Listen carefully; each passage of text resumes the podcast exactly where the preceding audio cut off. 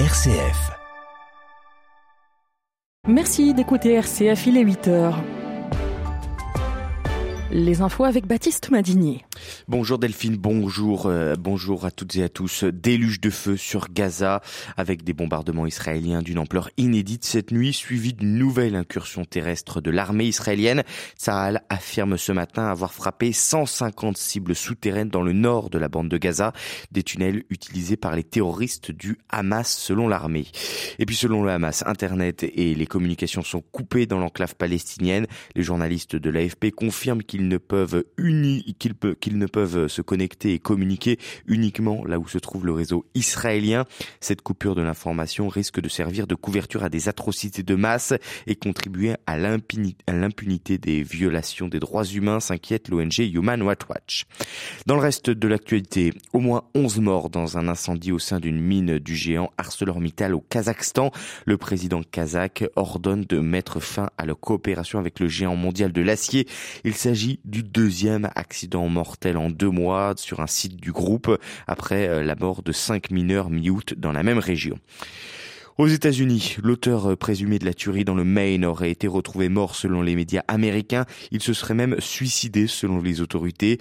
Le principal suspect est un homme nommé Robert Card, réserviste de l'armée âgé de 40 ans. Il est accusé d'avoir ouvert le feu dans un bowling et dans un bar-restaurant, tuant 18 personnes dans la deuxième ville de l'État, Lewiston.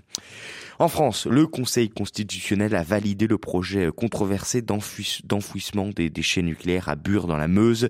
Il y a en fait deux volets dans l'avis qu'ont rendu les sages. D'abord, et c'est une première, il consacre euh, le nouveau principe en droit français, celui de l'obligation de préserver le droit des générations futures à vivre dans un environnement équilibré, respectueux de la santé.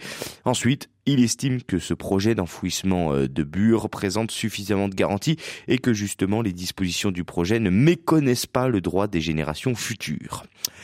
Les sports, pour finir avec du foot d'abord. En ouverture de la dixième journée de Ligue 1, Nice l'a emporté hier soir face à Clermont et conforte ainsi sa place de leader. Son dauphin Monaco affronte Lille quatrième demain, tandis que Brest défiera l'actuel troisième du classement, le PSG. Et puis euh, chez les féminines, l'équipe de France a remporté 2 à 1 euh, le match contre la Norvège dans le cadre de la troisième journée de la Ligue des Nations. Troisième victoire en trois matchs pour les Bleus dans la compétition. Et puis en rugby, euh, enfin 80 minutes avant le toit du monde, ce soir 21h, l'Afrique du Sud et la Nouvelle-Zélande tenteront de gagner leur quatrième Coupe du Monde pour devenir la nation la plus capée.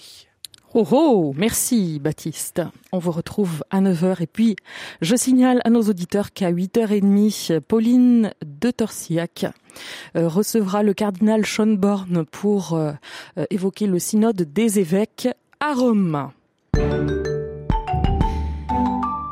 La météo pour ce week-end, il va faire beau aujourd'hui des Pyrénées à la Méditerranée, partout ailleurs du gris et de la pluie. Le temps sera particulièrement agité euh, dans le nord-ouest. Météo France a d'ailleurs placé huit départements en vigilance orange pour crues et vagues submersion à partir de cet après-midi.